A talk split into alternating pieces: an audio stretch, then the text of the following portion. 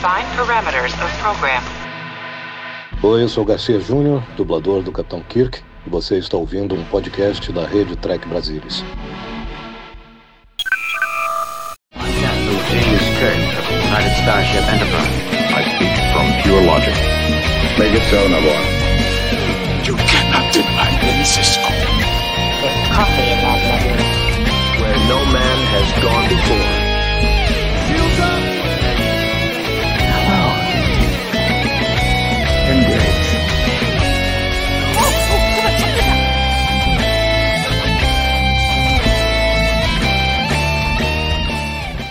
Olá, muito boa noite, seja muito bem-vindo a mais um Trek Brasilis ao vivo. E desta vez vamos discutir o sétimo episódio da quarta temporada de Star Trek Discovery, But to Connect, um título que vem diretamente de uma fala da capitão Michael Burnham no episódio, em que ela descreve a função da federação, que é buscar novas vidas, novas civilizações, não para destruir, mas para conectar. E para discutir esse episódio aqui comigo hoje, episódio que fecha aí, digamos, a primeira parte da quarta temporada, temos a bordo o Luiz Castanheira. Bem-vindo, Luiz, boa noite. Boa noite, pessoal. Bom estar aqui. E a Roberta Maná, emprestada do TB Tonight, está aqui com a gente para bater um papo sobre o episódio. Boa noite, Roberta. Bem-vinda. Boa noite. Primeira participação nessa temporada de Discovery. É isso aí, gente. Bom, vamos começar com impressões gerais. Quero saber de vocês é, como é que desceu para vocês esse episódio. Um episódio que é, eu, eu, costumo brincar, vocês já me ouviram falar certamente, é, do, do, do, Star Trek da velha guarda, como às vezes era Star Trek Reunião. E eu acho que Discovery nunca teve um episódio tão Star Trek Reunião quanto esse, porque é só diálogo, diálogo, diálogo, diálogo, não tem ação nenhuma o episódio inteiro. Pode ser uma coisa boa, pode ser uma coisa ruim, pode não ser nada. Quero saber de vocês, impressão inicial desse episódio, se essa característica surpreendeu e como é que, como é que vocês receberam esse segmento. Primeiro pela Roberta, tô mais curioso, ela que não falou ainda uma palavra sobre a quarta temporada de Star Trek. Esse foi o meu episódio preferido até agora, eu gostei muito desse episódio.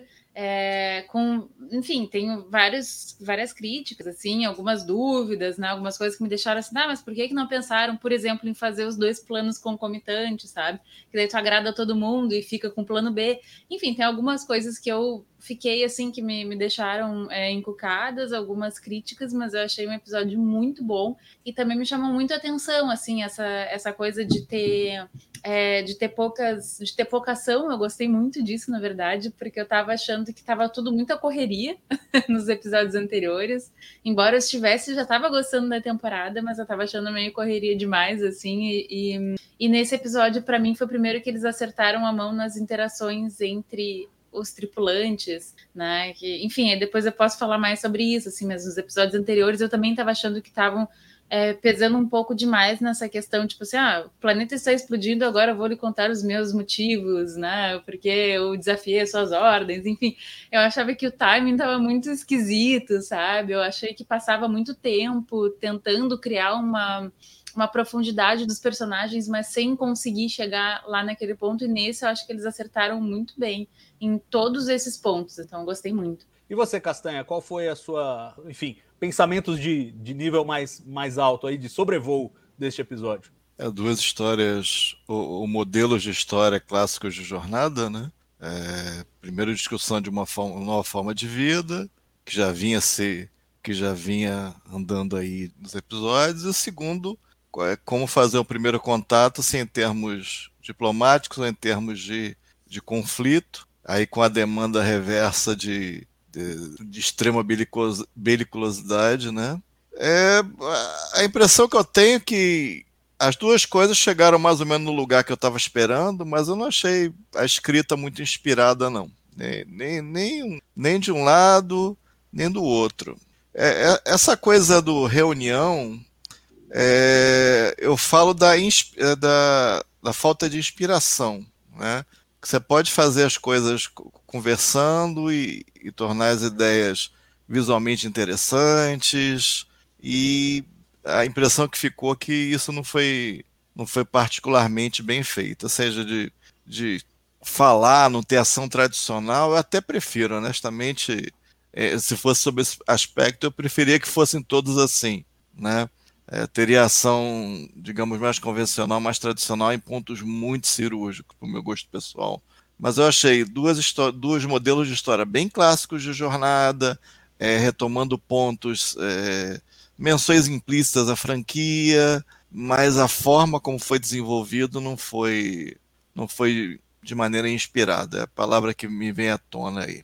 Tá certo. Bom, eu, é, eu confesso que a minha primeira assistida eu achei meio assim, meio tipo. É, é só setup e, na, na, pelo menos naquilo que interessa, que mais chama atenção, tipo, é meio que uma preparação para a segunda metade da temporada e, e me pareceu arrastado. É, principalmente a trama da, da discussão lá da Assembleia, me pareceu só um martelar do mesmo, dos mesmos pontos, é, com, com argumentos um pouco mais aprofundados a cada rodada, mas uma coisa muito repetitiva, que poderia ter sido feita de forma mais econômica, é, menos com pseudodrama e dar andamento à história. Mas naturalmente eles queriam criar o cliffhanger ali justamente para a hora que o, o, o Book foge com, com o Tarka. Então eu até entendo isso, mas não é, me incomodou um pouco a, a, falta, a falta de substância ali naquela, naquela história toda, ainda mais à luz do que poderia ser.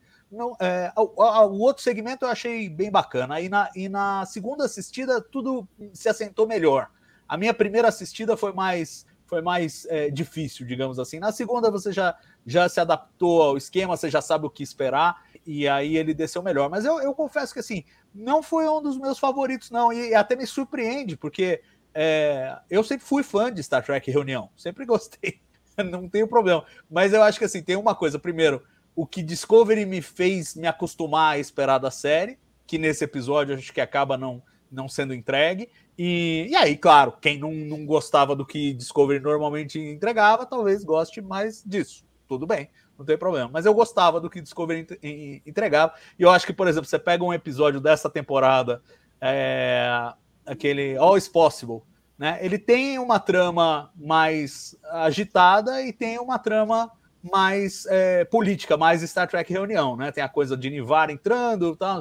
Me pareceu mais equilibrado, né? É, e com a coisa da Chile lá no planeta gelado. Tinha uma, uma trama de ação e uma trama de, de reunião. Essa foi 100% reunião. Vou abrir, vamos aprofundar essa discussão agora, e eu queria abrir pela trama da Zora, que eu acho que é a mais interessante e é a mais bem executada das duas nesse episódio e também é uma que dá um senso de fechamento. Nessa história, a gente realmente tem um senso de fechamento e é basicamente a consolidação da Zora como mais que uma personagem, mas parte da tripulação da Discovery. Com um problema que eles estão telegrafando há dois episódios. Olha, esse computador está emocionalmente comprometido. Uma hora ele vai relutar em fazer alguma coisa que ordenem ele e a coisa vai ser complicada. Eu imaginei que fosse ser num momento de alta tensão eu esperava alguma coisa do tipo HAL 9000 fica louco e o Dave Bowman precisa ir lá desligar o, o bagulho. Não aconteceu dessa forma, ela só não quis entregar a, as coordenadas que ela tinha identificado da, da, do ponto de origem da espécie 10C. E aí pudemos ter um episódio mais filosófico, um sabor meio Measure of a Man, ali quase um, um drama de tribunal mesmo, discutindo prós e contras, ela pode ficar, ela não pode ficar, como é que é, como é que não é. é queria perguntar é, de saída para vocês se satisfez isso e se a solução para vocês agrada. O fato da Zora permanecer como parte da trama e permanecer como basicamente a personificação da própria nave, em vez de virar, um, darem um corpo para ela como fizeram é, com o Grey, chegaram a, a, a, sugerir isso nesse, nesse episódio e no final ela mesma falou: não, para isso eu prefiro, pode desligar a porra toda aí logo, porque eu sou a nave, não tem, não tem essa conversa. Quero saber o que vocês acharam dessa, dessa solução, Roberto. Eu acho que é, eu entendo a questão toda da, da emergência de vida e tudo mais, mas eu acho que assim, a comparação que o Saru fez naquele diálogo, dizendo assim: ah, mas eu também poderia destruir a nave pelo com o conhecimento que eu tenho. Eu acho que é, uma, é totalmente desproporcional, assim, para mim não, não, não é uma comparação, porque o Saru ele teria que tomar tantos passos para conseguir dizimar toda a tripulação da nave que a Zora não precisaria, sabe? Então, é, eu achei, acho aquela comparação específica não fez sentido para mim e eu entendo o medo é, de uma Almighty sabe? Que tem poder de deixar todo mundo asfixiado ou não em num piscar de olhos, ou sei lá, num instalar de dedos, ou, ou sei lá, num apertar de um botão. É, e é, eu acho muito. Eu, eu achei poder demais e, e assim, confiança demais. É, numa máquina senciente, enfim, que eles, por alguma tecnicidade, resolveram dizer que não é uma inteligência artificial e, portanto, poderia estar ali. Porém, eu achei uma solução legal, assim, sabe? Tirando, é, deixando todas essas coisas mais, é, é, sei lá, para mim, mais factuais de lado, eu achei uma boa solução e achei bacana, assim, que é, novamente, assim, a gente sempre volta e meia a gente falava, né, que de repente surgiu um problema e aí no mesmo episódio ele já, ele já foi é, resolvido. Nesse caso foi foi vindo assim, né? Já tava, a gente já sabia que ia acontecer em algum momento e eu achei boa a, a resolução. Né? Boa, e, e, assim, me parece ser um traço de Discovery, Castanha, essa coisa de é, às vezes jogarem um pouco a verossimilhança pela janela em razão de propiciar uma, um encaminhamento dramático que vá te propiciar uma situação futura. Então, por exemplo, manter a Zora como personagem era tão importante para os roteiristas que a gente já sabia qual ia ser mais ou menos o desfecho ali daquele, daquele debate. Eles não iam apertar o botão nas horas, até porque está telegrafado pelo Calypso lá dos short tracks. É, você tem a mesma percepção que a, que a Roberta, de que ficou meio quadrado isso? Não, já repito, um pouco inspirado. A, solução, a resolução era dada. A gente sabia que ela ia se tornar uma, uma nave semi-viva, ou, ou como a gente queira chamar, né? Eu até brinquei, falei, poxa, Salvador, vai ter uma avatar da Annabelle Wallace, ela é bonitona, vai ser legal para levantar o Jace. Até brinquei contigo, né? Mas, dado que a gente já sabe, não teria outra, outra solução possível. Não tem sentido, não teria. Seria muito estranho, né? E você falou uma coisa importante também. É, a importância dela, né? Porque você tem o episódio passado, esse episódio, uma boa. O episódio passado, inclusive, coloca é, é a problemática dela podendo levar, podendo levar a morte, podendo levar a falha da missão, já introduzido um bom pedaço do episódio. Talvez o, a, a personagem do episódio tenha sido ela no episódio passado. Isso é trazido à frente nesse episódio, ou seja, é, é bastante tempo para a temporada, eles vão fazer alguma coisa com isso. Então, não é tipo dois episódios com essa monta, ela não vai ficar em, em, em background. Aí, como, como eu gosto de, de levar, levar na maldade na coisa circular, eu já começo a pensar que isso pode ter alguma coisa a ver com a, com a trama da temporada também, né? Não sei. Ah, mas eu, fico, eu você, sempre, eu tá, sempre fico tá desconfiado. Mania, você tá doido. mas Salvador é tipo. É, o material que não agradou. Acho que tipo, ó, escreve isso aí, ó. Tem que ter ponto A, ponto B, você tem que fazer um negócio. Em termos de do que já foi feito em jornada, é um trabalho fraco, não, não tem nada demais. É, não é inspirado, não é legal, não é interessante. Tem várias batidas que que eu acho que não cai bem. Por exemplo, a coisa do, do, do botão, a coisa do botão e o Stamets continuar na linha de antagonismo após o botão bateu muito ruim no meu ouvido. É mesmo? Não, é muito eu, eu, ruim mesmo. Tipo assim, pô, era pro cara parar naquela hora. Ainda mais um cara que, que representa é, inclusão, diversidade no elenco. Eu acho que ali ah, era para ele parar. Sei, Castanho, eu não concordo. E aí eu tendo a me alinhar mais com a Roberta, que assim, continua sendo um problema o, o, o poder que a Zora tem dentro da nave é um problema, é um problema, porque é poder demais, mesmo para um tripulante que fala: não, tudo bem, eu tenho todas as boas intenções, olha aqui meu subconsciente, eu não sou um psicopata. Não, mas sabe por quê? Porque é... eu tô dando Entendeu? que a conclusão é inevitável. Entendeu? Como Dado assim? que a conclusão é inevitável, que ela vai Sim. ser uma tripulante como qualquer uma outra, eu achei aquela parte do botão, achei meio puxado. Eu falei, hum, achei um pouco estranho. Ah, ele continuar ele ah, continuar. Não, cara. Ele eu, continuar. eu sinceramente não, eu, não, eu não tenho esse problema. Eu acho que ele tinha que ter continuado. E eu acho que essa tem que ser uma trama contínua, inclusive. Eles têm que estar o tempo inteiro se questionando agora. E eu acho que assim, o, o, que, o que eu vejo de mais valor nessa trama, e é o que me agradou mais nesse episódio, é o seguinte: é, por incrível que pareça, nós temos mais de 55 anos de Star Trek, nunca exploraram a possibilidade de interação de uma, de uma tripulação com uma nave viva. Nunca fizeram isso. Tudo bem, a gente encontra, às vezes, uma criatura no espaço, que é uma nave, ou É. uma nave, que é uma criatura. Wesley, que faz É, uma É, experiência. pra jornada é novidade, é verdade. Exato, tem o Farpoint, tem o Tim Nan, alguma coisa assim episódica, mas a gente tem um personagem como esse, para mim a Zora é o doutor holográfico Discovery. Uh-uh. Entendeu? E o É. potencial de- dessa personagem é imenso. E esse drama ele tem que continuar, essa- esse, esse conflito do tipo, olha, estamos confiando, desconfiando, vamos ver como ela vai se comportar. Combinamos isso agora. Você vai fazer parte da Frota Estelar, por favor, não mata ninguém, você é boazinha. A gente também des- desliga o seu botão aqui, você não precisa morrer. Mas vamos combinar isso. Eu acho que tem potencial para drama mais para frente. Então, nesse sentido, eu acho que ficou bem resolvido no sentido de que botou ela numa certa posição em que não eliminou o drama, ela continua sendo potencialmente perigosa, uma, uma potencial fonte de atrito. Acho que tem discussões sobre privacidade, aí tem muita coisa que pode ser feita com, com, com a Zora agora que ela está nesse, nesse estado. E eu, e eu acho que nesse sentido funciona. Aí tem um, um segundo momento que é assim: você acha que os caras vão ter a sensibilidade de trabalhar isso acontecer? Bom, aí não dá para saber realmente. E assim, pode ser que não, mas que o personagem em potencial ele ganha muito com o que aconteceu nesse episódio, independentemente da gente concordar com as filigranas, é, e eu tenho certas discordâncias, eu fico me perguntando se não dava, por exemplo, para Hum. é, de repente a gente tirar as funções vitais, digamos, da Zora. Ela não ter autorização. É igual aquela coisa de que o capitão tem os, os- os códigos de comando da nave. E só ele Tipo pode da dar robótica. certas ordens. Tipo a lei da robótica, as três É, leis da robótica exato. do Asimov. É, que a gente pode até imaginar que, sei lá, alguma coisa implementada tal.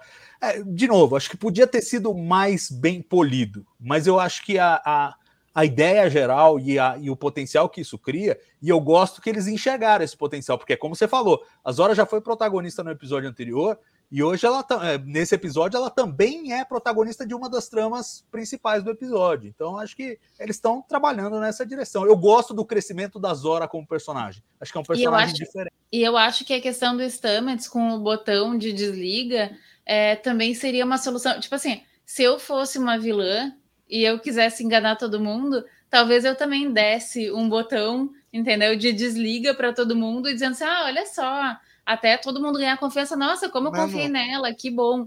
E além disso, ainda tem a seguinte questão: assim, ó, nesse momento ela podia estar fazendo aquilo de coração e tudo bem. Só que ela é um ser em desenvolvimento que ninguém conhece, ninguém sabia como tinha se desenvolvido até ali, ninguém sabia como ia continuar se desenvolvendo a partir dali. Se os novos inputs foram diferentes, forem diferentes, quem é que garante que ela vai continuar sendo aquela boazinha? E o botão é físico e ela tem absoluta noção de onde está o botão de desliga dela dentro da nave. Então, se daqui a pouco ela resolve bancar o hall porque alguma outra coisa, alguma outra subrotina surgiu do mesmo jeito que, né, que as, as anteriores surgiram, sem ninguém fazer nada, sem ninguém saber, enfim. Se alguma outra coisa surge, ela resolve, não, agora eu vou ter que matar todo mundo. Quem é que garante que ela não vai simplesmente trancar a porta que levaria o botão de desliga? Enfim, ah, pois ah, continua lá, continua vivo, mas trancou, ninguém tem acesso e ponto, sabe? Então, assim, é, é muito fácil, assim, sabe? Tu, tu passar por esse caminho e chegar é, e, e desabilitar, entre aspas, o botão de desliga sem, sem ter que desabilitar. Não, sim, sem dúvida, mas, mas, mas o que eu acho que isso assim é ruim para a tripulação da Discovery, é, mas é ótimo para a série. Eu, eu acho mais cria um potencial para drama. começar a tratar como uma personagem e contar as histórias. É isso. E, e às Já- vezes vai ter como, de, de novo, a gente fala das três leis da robótica do Asimov, mas o grande charme das histórias do Asimov era quando as três leis da robótica, que parecem assim ser absolutamente concretas, não, não tem como dar errado. E elas davam errado, elas geravam conflitos nos robôs que não sabiam muito bem o que fazer. Então, acho que assim, é, é o potencial tá aí, tá desenhado. Agora vamos ver se eles vão explorar. Eu não sei se nessa temporada, não sei se na próxima, não sei se um pouquinho de cada vez de forma contínua, que eu acho que é o, é o melhor jeito de explorar isso aí. Mas, mas que eles levaram a um ponto em que a história da Zora passa a ser interessante, para mim isso é, é, é, claro, ainda que a gente discorde de uma ou outra argumento, uma ou outra execução. Acho sim que é uma versão pobre de Measure of a Man. Measure of a Man é um dos grandes clássicos de Star Trek. Você não vai ser toda semana você vai escrever um Measure of a Man. Mas, é, mas eu acho assim, ainda como primo pobre dele, quebrou o seu galho ali. Acho que funcionou. E, e outra, para mim, o David Cronenberg tá em cena, a cena tá ganha, no meu modo de entender. Não, eu é. gosto muito dele. A presença dele- episódio do Covid. Não, né? é, eu, eu tô querendo dizer isso. Eu acho que era. é, A gente, ela foi para uma posição melhor para ser usada dramaticamente, sim. E, e era inevitável. E, e pensando como isso é usado em outras séries, é, é basicamente isso. Se a nave é viva, ela é, outro- é um personagem e você lida com isso é, é, como se fosse um outro personagem, né? Em séries mais tipo Farscape, aquela série muito mais caótica que, que Star Trek, você tinha que lidar com isso. A nave fica grávida, ou seja lá o que for, você tem que lidar com isso. Né? Tem que de alguma maneira conviver com aquilo e tu segue o barco. Então é, é mais aquela coisa, o que, que vão fazer com isso do que realmente o que é feito, do que foi feito. Né? Essa, essa, digamos, esse, essa intervenção aí realmente achei não muito bem escrita, mas a conclusão eu achei funcional e, e no fundo que eu, que eu já me repeti, é inevitável. Por tudo que a gente já sabe da personagem, agora a gente pode tratar como tal, inevitável, completamente inevitável. Que ela ia se tornar uma. uma vai ficar, a nave vai ficar viva, para simplificar um pouco. Né? O que, que vai ser feito com isso né, daqui para frente? É, e é Aqui uma o Paulo Alves está comentando aqui, Skynet com certeza. Ele está dizendo, lembre-se É, do, de é, mesmo que- Planitia, é, dos, dos, dos que a Roberta falou despirocaram. da, de, ter uma, ma- de ter alguma coisa maligna, é aquela coisa que eu sinto aqui que não vai por esse caminho. Eu, eu tenho imensa dificuldade que vá por esse caminho por causa do controle. Eu também acho, total acho. eu Só, tenho- tô, só tô dizendo que, que ele teria todas as razões do mundo para ficar desconfiado, mesmo com o botão. Era esse meu ponto nesse momento. Ah, sim. Não, e eu acho que é só por bom senso. É só por bom senso. Eles já Uhum. estão vendo que numa situação não crítica, ela já está se recusando Uhum. a dar informação. E se for num momento crítico, que é tipo, ou explode a nave ou você obedece. É. Olha aí, olha aí, ó. Eu quero registrar esse comentário do Danilo Aguiar. Caramba, Castanheira com imagem perfeita, parabéns. Pois é, houve Ah, muito não trabalho, graça, muito não. suor para isso acontecer. Muito suor. Danilo, sua copa de Salvador que tá quebrando as tradições. Mas É, enfim, vamos. tenho com medo que chova. Tem chovido bastante já, Castanheira, fica tranquilo. É, vamos, vamos passar para a segunda, para o lado B do episódio, que eu acho que é onde tem mais discussão, na verdade, porque. É, de tem coisas lado- que eu nem entendi. É, e, e, e ao mesmo tempo a gente tem muito que. E, e eu sei que eu tenho martelado toda semana que eu não vou especular, não vou especular, mas chega uma hora que é Ih, eu vou especular doido, deixa tem- comigo que eu vou você tem- especular doido no Você tem final. que comentar alguma coisa e tentar fazer sentido daquilo tudo. Então eu vou começar já pondo o dedo na ferida, que é o seguinte: o Tarka. A gente teve muitas respostas sobre o Tarka nesse episódio, que eram perguntas que a gente tinha é, feito dois episódios atrás. Quando ele aparece pela primeira vez, a conversa dele com o Book, por que a Discovery, qual é a dele. Tudo isso foi respondido nesse episódio. Qual é a da, da cicatriz? Tudo isso foi respondido nesse episódio. Em compensação, ele entrega um monte de coisa nova. E aí a pergunta que eu vou fazer para vocês na lata. Ele tá falando a verdade com aquele papinho de multiverso, vou encontrar um amigo em outro universo paralelo, ou é só mais uma camada de blá blá blá para ele tocar o, o, o book do jeito que ele quer? Claramente ele é um manipulador. Agora, ele tá falando a verdade ou não, gente? Roberta. Ah, eu acho. Ai, bah, tem uma baita chance né, dele estar mentindo. E muito bem. Eu não sei. Mas acho que vai ser bem feito pro Book, na real, porque eu tô detestando o Book nessa temporada. Eu tô achando ele uma criança chorona que não sabe quando o pai dizer não, sabe? Quando o pai e a mãe dizem não, ele não tá sabendo Pô, aceitar. assim. coitado. Perdeu o planeta, a família, tudo. Mas é que ele não tá sendo racional, gente. Me incomoda a falta de racionalidade. Tá bem, tá, tudo bem. Não, eu entendo, eu entendo todo esse lado da, do grief, do, do sorrow tal, mas, mas enfim, eu tô, tô, tô um pouco incomodada assim com isso. Mas sim, É, eu, eu tá- sei. Enfim, ele virou eu antagonista da Sim, virou. É, é, e foi assim, sabe? Tipo assim, e ele tava vendo todos os esforços. Acho que virou a Michael da Michael, talvez. Talvez ele seja a Michael da Michael. Pois é, o que a Michael fez com a Jojo, ele tá fazendo com a Michael agora. É, mas assim, tu vê, tu, tu, ele tá acompanhando diariamente, tava acompanhando diariamente todos os esforços da Michael, sabe? Vendo que ela não tava parada lá, esperando o negócio atacar de novo, e aí vai lá fazer um negócio desse, assim. Enfim, tô.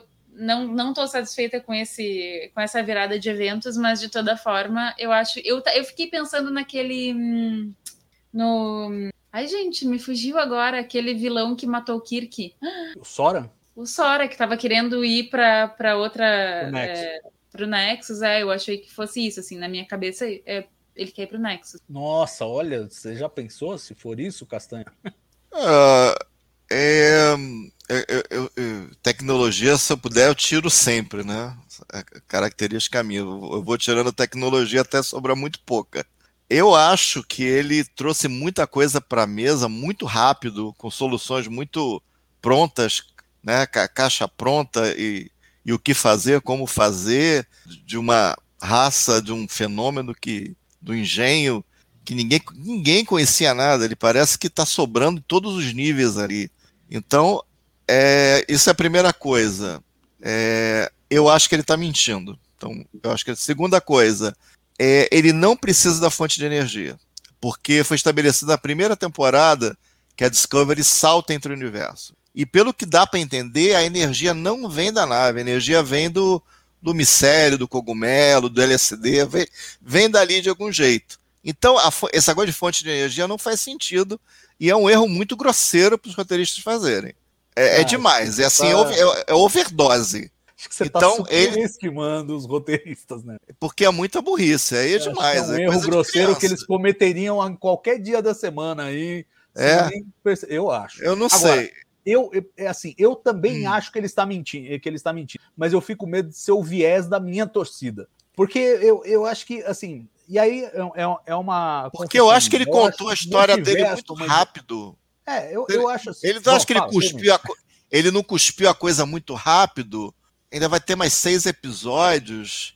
É, eu acho que ele contou Tipo- a história que precisava contar, entendeu? Então ele é isso. É uma mentira, é uma é algum acho. tipo de mentira.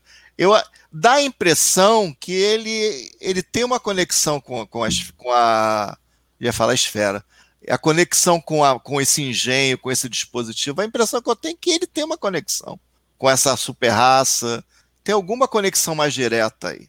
Ele pode estar tentando voltar, mas no- o voltar dele não é bem para outro universo, é para outro esquema, né? Então é, é- é estranho. Até a- muita tecnologia, muito rápido, ele sobrar das pessoas olharem para ele como se ele tivesse feito, fosse o Merlin, fosse o Doutor Estranho, fazendo mágica aí, pessoal perdido.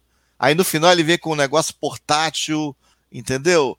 Sabe, o cara sobra num, num jeito que, que chama atenção. Então dá a impressão que ele que, que o babado dele é outro, né? Que ele tá no nível de uma super raça, ou é alguém acendido que desacendeu, não sei, não sei.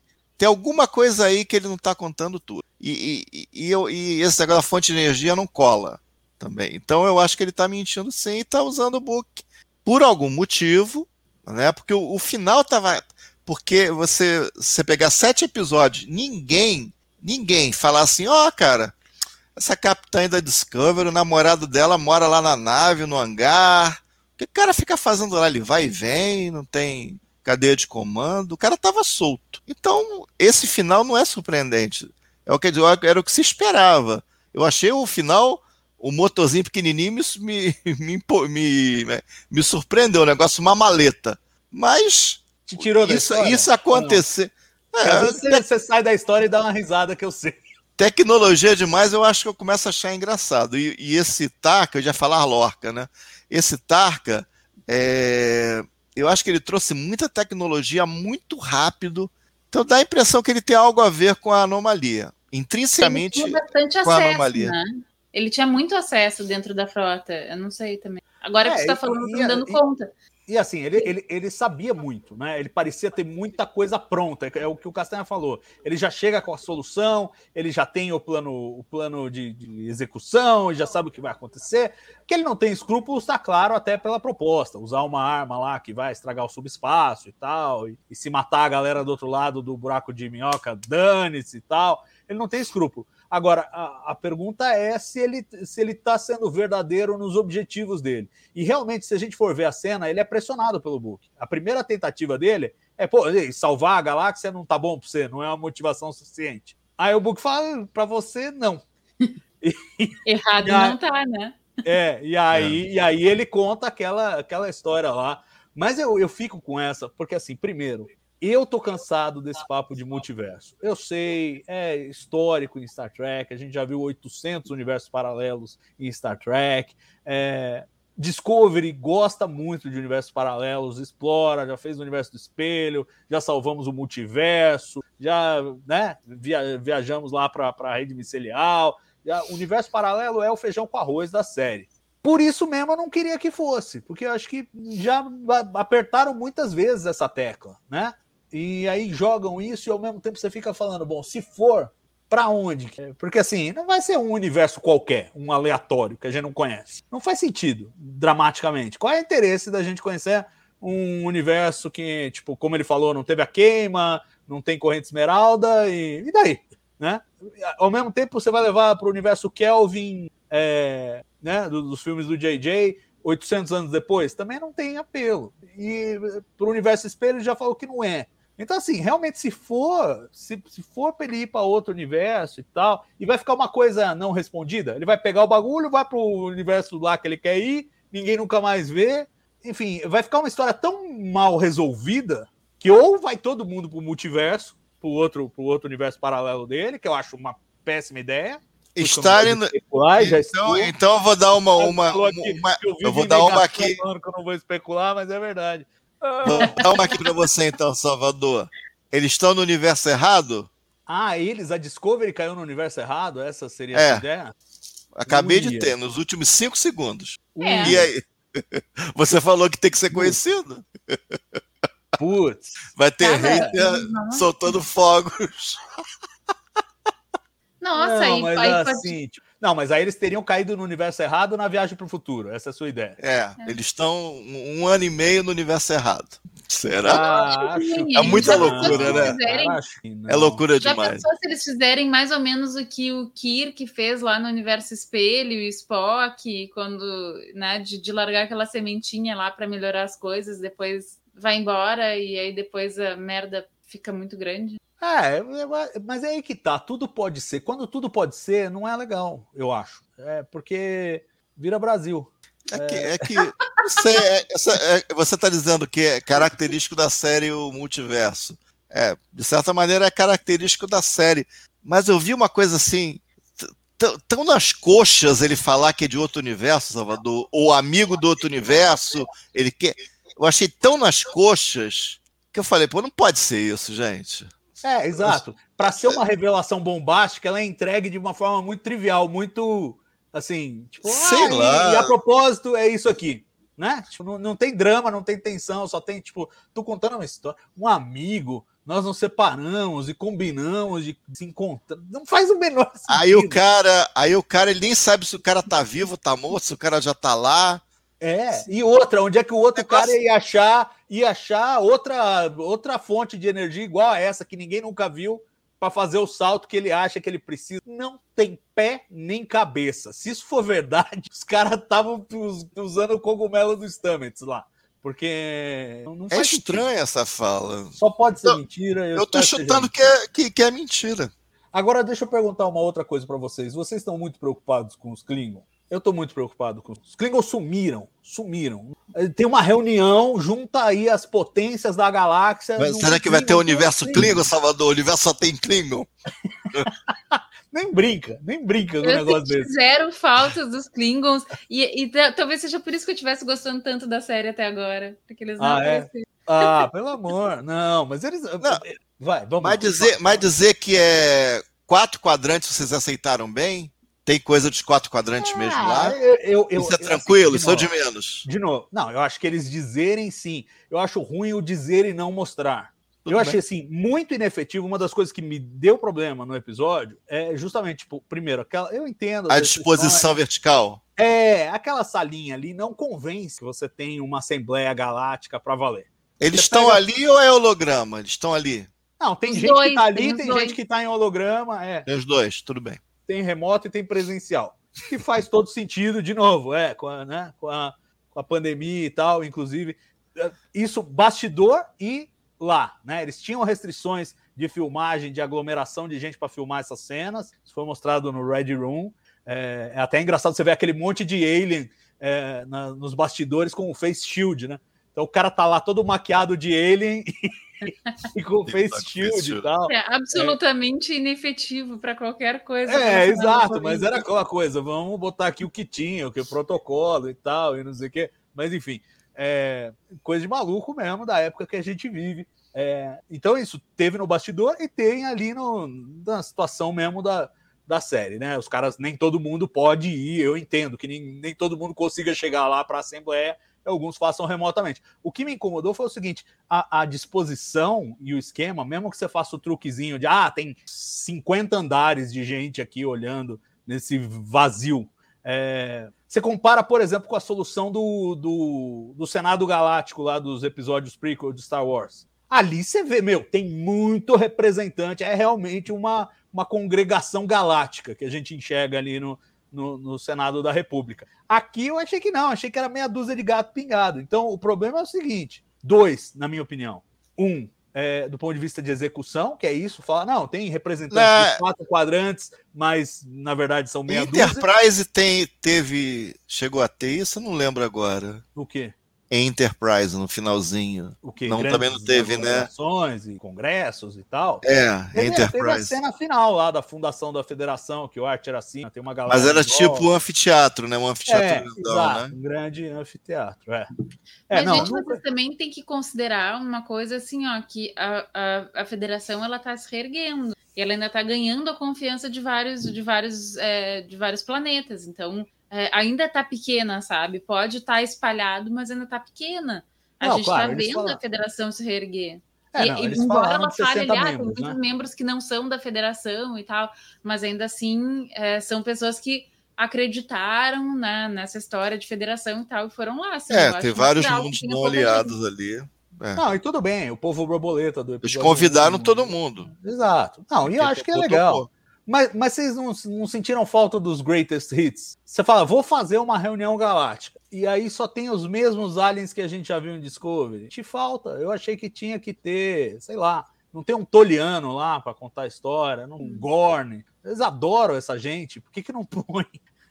não É tem um verdade. Klingon. Pô, é, falou de quadrante Delta, não tem ninguém do, do- do, sei lá, Borg ou de qualquer coisa Eu que não tenha vi. virado os Borg. Não, Se não tem. tinha, eu não vi. Não tem, não não, não tem. Olhei tudo que era bastidor e o que, tinha lá e tal, e não sei o que. Não tem. É, não tem domínio, não tem ninguém do domínio. Chamaram dos quatro quadrantes, mas não tem domínio. Então, assim, É. é, acaba que é meio que tipo, não, você entendeu a ideia, é o que eles estão falando ali na prática para os fãs. Você entendeu a ideia, juntamos todo mundo, tá bom? Mas não mostraram. E eu acho que isso tem muito a ver com é, questões de produção mesmo. Que assim, a gente sabe que tem uma limitação para quantos aliens. Alien custa dinheiro, aquelas maquiagens pro- é, protéticas e tudo mais. E os caras têm limitações ainda Não, mais. eu com a acho que em alguns casos é fazer deve ter insegurança também, Salvador. complicadas. O que, que foi? Eles devem, eles devem ter alguma insegurança em alguns aliens. Eles têm alguma insegurança, Não, provavelmente. com certeza. Eu acho que assim, mas de tipo, novo, ah, vem não sei se eu vou Então, mas vem da colocar. cultura de reinventar, eu acho. Esse que é o problema. Porque se. Pô, põe lá. Não ia matar ninguém. Ah, tá chamuscado, né? Que... Ah, tá, tudo bem. É, eu, eu acho que assim, dos, dos Klingons é muito estranho. Ou eles têm um plano para os Klingons, eles ficaram tão traumatizados com a reação que parte do público teve com os Klingons da primeira temporada, que eles lavaram a mão dos Klingons o mais rápido que puderam. E você pode ver que os Klingons não aparecem em lugar nenhum, tirando nas séries animadas. Eles não apareceram em Picard. Tipo, teve uma foto do Worf, ok, foi, foi tudo.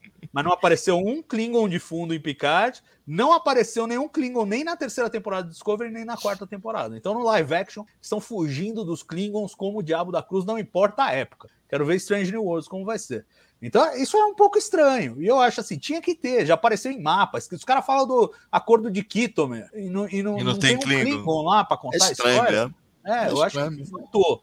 E nesse sentido, pergunto para vocês: vocês não acham que faltou também?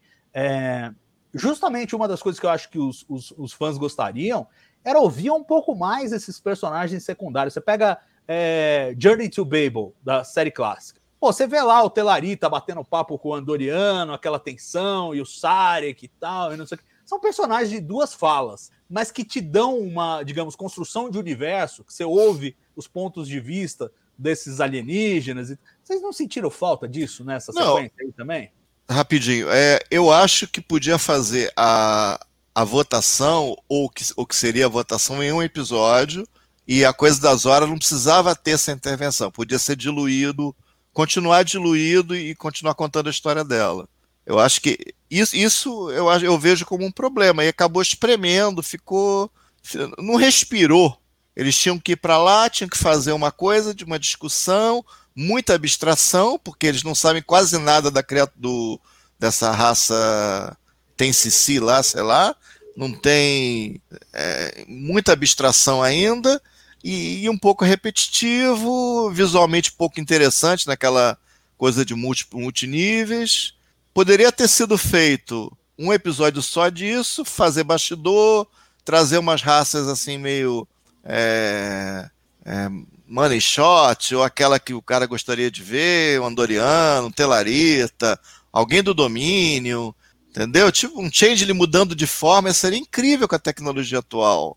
Pessoal ou não quer se comprometer, não quer fazer, não acredita, por exemplo, não sei. Eu, eu vejo assim, que esse episódio, essa metade, poderia ter sido feito, sido feito um episódio só e deixado respirar mais, pensado melhor naquele cenário, que acabou sendo um pouco infeliz também, e dar chance dos bastidores, falar um pouco o que, que eles estão fazendo nesse meio tempo. Eu acho que seria mais interessante. É, eu, eu, eu, senti falta disso. E, e aí, uma crítica que eu faço, aí mais. é, eu acho que o próprio tratamento do problema foi ingênuo. É, eu, eu escrevi na, na resenha é, que vai entrar lá no guia de episódios do TB, é, comentando que, assim, normalmente, quando você faz uma reunião multilateral como essa, digamos, a ONU chamando a galera para fazer o Acordo de Paris. Não é assim, ó, pessoal, tá aqui o Acordo de Paris, vamos votar quem gosta, quem não gosta e quem ganhar, ganhou. Não funciona assim. Na verdade, você tem um esforço diplomático brutal para todo mundo concordar com todo o texto. Porque se, se, se não todo mundo não concorda com todo o texto, ainda mais quando você está tratando de entes soberanos, que é o caso ali, tem, tem é, espécies e planetas que não estão na federação. Então eles podem fazer o que eles quiserem saindo da reunião. Tipo, se eles Sim. votaram por, por- pela detonação da, da anomalia e perderam a votação, eles saem dali e falam: não, vamos detonar a gente. Então, era óbvio que qualquer que fosse o resultado da votação, ia ter gente apostando no outro caminho, ia ter gente querendo fazer a outra coisa. Porque não é assim que se faz um acordo multilateral. Você tem que fazer todo mundo concordar. E aí eu achei que foi, é, foi ingênuo o episódio, diferentemente daquele é, da entrada de Nivar na federação, que eu achei que foi mais sutil, aquela coisa do que os políticos não podem dizer, mas estão tentando dizer e botam um terceiro para fazer o meio de campo e tal, e não sei o quê. Nesse aqui foi ingênuo, foi- faltou ler jornal, faltou saber como é que essas coisas são feitas. E então isso, isso me incomodou um pouco também. Foi tudo muito simples. Eu, eu acho Ah. muito louco que a galera vote, entendeu? Tipo, e aí um terço dos caras não concordam e, e vão aceitar a vontade dos outros que não. E você acha que vai ter uma, uma, uma força que vai, que vai cair na porrada? Ué, já Você acabou de teve, falar. já teve. Só que foi, só que foi Não. o, o Tarka como Rogue com o Não, Luke. mas é, mas teve- aí, exatamente o que eu falei que podia acontecer é o que aconteceu. Não mas eu tô falando tipo a Terra, ele não levou Salvador. a arma A dele. Aquela arma, ele não levou para dentro da nave do, do Book. Ah, mas deve Aquela que ele apresentou ali. É, então, mas deve estar com ele, né? Ele apresentou o holograma, mas ele não ia pra nave falar, vambora, Book, e não pegou Mas o bagulho. ele só chegou com aquela malinha desse tamanho, que era do tamanho da Ah, caixinha a da gente gata. viu na que- cena, né? Mas vai saber. Pode ser um se além transporte, pode ter uma, uma, tipo, uma casa segura em um asteroide por aí. É, No princípio pode- dá para resolver. Dá É. para resolver. Ou, ou Eu tô pode falando ser que ele tenha o software para construir. Basta mandar a matéria programável fazer o bagulho. É, ainda tem a matéria Enfim, programada. Enfim, é, exato. É, eu tô falando assim, uma força militar mesmo, tipo a Terra, juntar com alguns e, e eles caírem na porrada. Então, isso eu acharia mais legal. Aliás, isso foi dito no episódio. O próprio Tarka falou: não, vocês já tentaram. O cara jogou não sei quantos mil torpedos. Você, quânticos, você reconheceu outro, aquela espécie que jogou 1.600 torpedos? Ah, Você que era? reconheceu? Não, não me lembro, não. Acho que não. Eu não Ah, tem muitas não. que são, é, tem muitas que são de Discovery, né? Tipo, os nulos. De repente viraram alguém, os nulos. São aqueles cabeçudos que tem na ponte da Discovery e agora viraram uma espécie bona fide aí da, da, da, da franquia, né? Eles meio que. Aí que tá, eles são meio circulares nisso aí. Acho que em parte por economia, tipo, não, vamos usar esse cabeçudo aqui que a gente já tem pronto, em vez de fazer um, um, sei lá. Mas tem umas coisas ali, tipo, tem um Zindi, cara. Tem um Zindi insectoide que não parece nada com Zindi insectoide, mas a galera sabe Você que é conseguiu por ver? causa do símbolo. Ah, eu- tem um cara chamado Jorg, não me lembro o sobrenome dele, é um alemão. Achou Twitter, na... Ele pesquisa todos os frames de cada Não, eu vi o escudinho. Você viu o alien em si?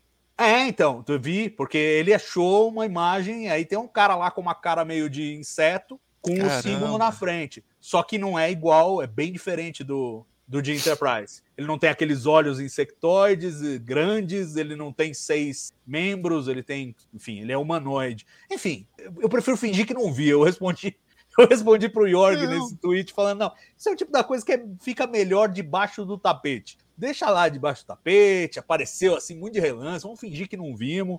É igual a ordenança coach do, do, do Pike lá no, no fim da segunda temporada. Vamos fingir que a gente não viu, que era aquele alienígena bizarro lá e pronto. Deixa quieto. Tá bom. É, é, Só quero dizer uma coisa que tem. é, vou, vou pegar aqui o Alexandre Gorgulho e diz assim: tinha até gostado do episódio, vocês estragaram minha experiência. KKKKK. Não, não, Porra, não. gente. Muito mal. Não, não, não, Alexandre, não, por Porra, favor. TB. Não é, não é a nossa intenção, não é a nossa intenção. E não entenda mal, eu não, eu não desgostei do episódio. Eu gostei do episódio. Mas tem algumas coisas que a gente fala, ah, poxa, né? Sabe? Aquela reação que não é uma reação de destruição. Eu acho que na, na composição ele funciona. Como eu falei, a segunda assistida foi muito mais suave, porque eu já tinha superado as críticas, o que eu pensei na hora e tal, não sei o quê. É, não é um mau episódio, é um bom episódio. A, a Roberta falou aqui no começo, foi o que ela mais gostou de todos. Então, assim, é, não, não queremos estragar a sua experiência de jeito nenhum. A gente tá fazendo aqueles nitpickings e tal, porque, enfim, eles propõem uma história de escala galáctica e a gente tem que fazer comentários nessa direção. Por exemplo, o Castanha estava falando um negócio perguntando, eu acho que seria muito legal se, por exemplo, o, o Taka e o Book tivessem um apoio de uma potência, entre aspas, tipo a Terra, fala, não, foda-se aquela votação lá, vamos fazer aquele negócio, entendeu? Seria um negócio muito mais, muito mais, é, digamos, realpolitik do que aquela coisa, ah, não, vamos juntar povos da galáxia e vamos votar, e quem ganhar, ganhou, e você que perdeu, foda-se, se seu planeta morrer, problema seu. Gente, mas não é isso que Nossa. está acontecendo. A federação está em cima, eles estão vendo, eles resgataram um monte de gente de um planetinha que ia ser explodido e que foi explodido.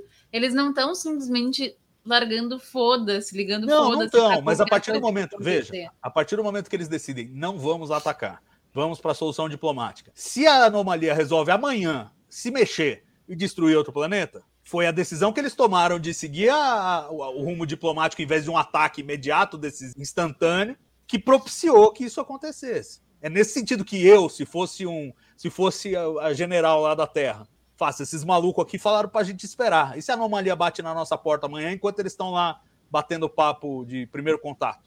Vamos, vamos detonar o bagulho logo. Ué, eles, eles não Para mim, é, isso acho que eu cheguei a falar lá no início. Assim, para mim, esse foi um dos, dos grandes, é, das grandes bobeiras do episódio, foi ir só por uma solução, enquanto na verdade se podia ir por duas soluções concomitantes. né? Uma coisa não exclui a outra. Então, eles podiam sim ir para o primeiro contato e estar preparados para caso a anomalia é, viesse atacar, entendeu? É, mas assim, e novamente, e essa- essas duas soluções elas também não impedem que na- exista uma terceira concomitante, que seja uma força preparada para evacuar qualquer planeta que esteja no caminho dessa porqueira, sabe? Então, é Exato, isso tudo isso, é, é- tudo isso é tão melhor, é tão mais razoável e é tão mais de acordo com o que seria a política internacional. Vamos setar todo mundo, ó. Então vamos atacar. Você quer essa frente de atacar? Vamos preparar um plano para atacar. Ó, você quer diplomacia? Vamos preparar isso aqui também. Ó, evacuação, vamos preparar.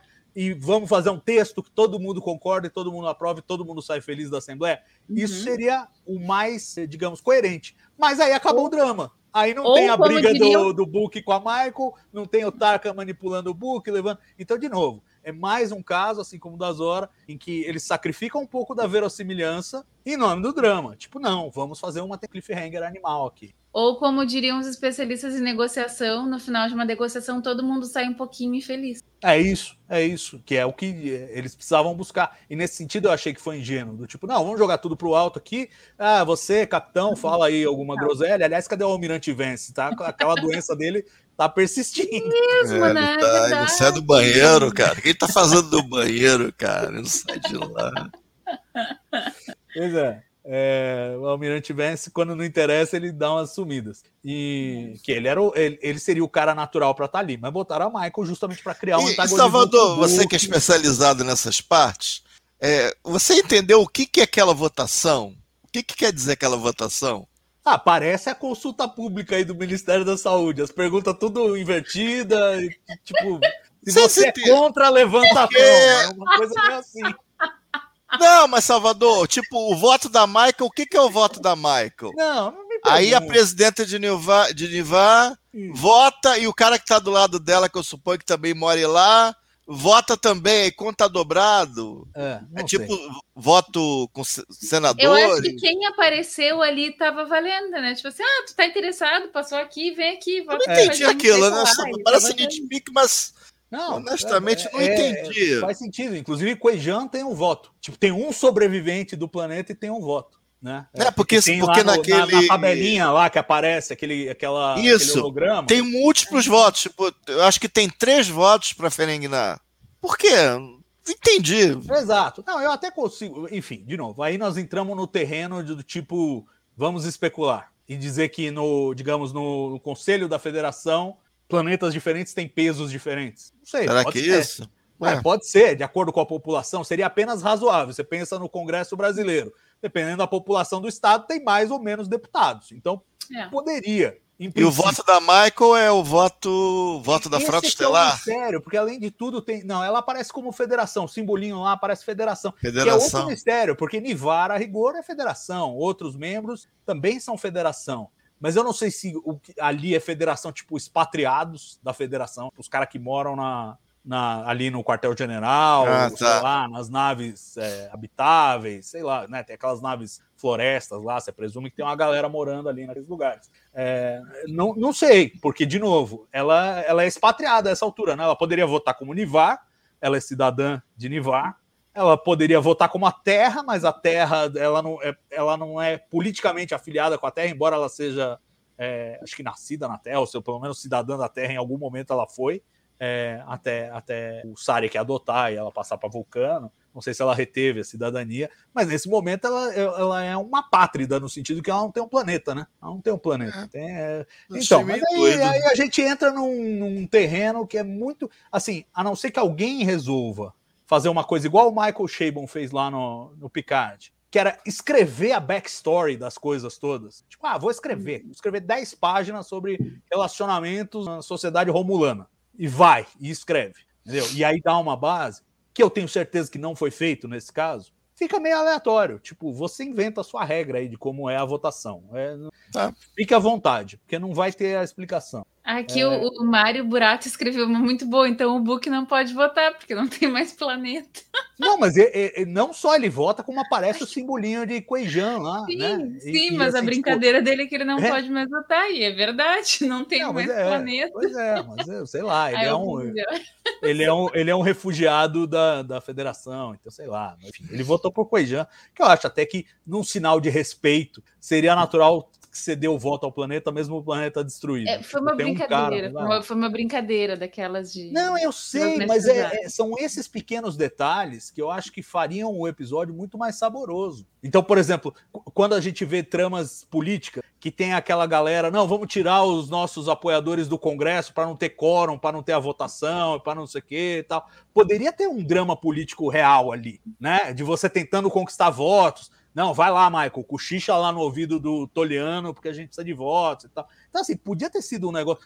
Quem gosta de série política, é, é o meu caso, né? E quem gosta de política de uma forma geral, é, poderia ter tido muita coisa interessante aí Hum, que acabou verdade. virando uma coisa do tipo: ah, você que é da terra que a gente já conhece, fala aí que você quer detonar tudo. Ah, você que é de Nivar, que é mais bonzinho, fala aí que você quer fazer contato e tal. e ficou nesse vai vem, vai vem, vai vem, simplesmente para criar um antagonismo entre a Michael e o Book. Mas vamos, vamos arredondar essa coisa toda e dizer que tudo bem, pelo menos esse antagonismo deu certo. Eu acho que os atores fazem um, um, bom trabalho, como costumeiramente fazem em Discovery. E a cara da Michael, a hora que ela re resolve, tá bom, eu vou falar aqui em favor do primeiro contato, e ela olha pro Book do tipo, fudeu, né? Agora a gente vai brigar mesmo. E, e... Então, assim, o sacrifício que ela faz ali pessoal é, para fazer a, a defesa da posição dela, eu acho que a execução dramática para mim para mim funciona não é não é mas não incomodou vocês o fato de que isso já estava tão claro assim desde o último episódio com a aparição do pai do Book não sei o que eu achei meio eh, desenhadinho sabe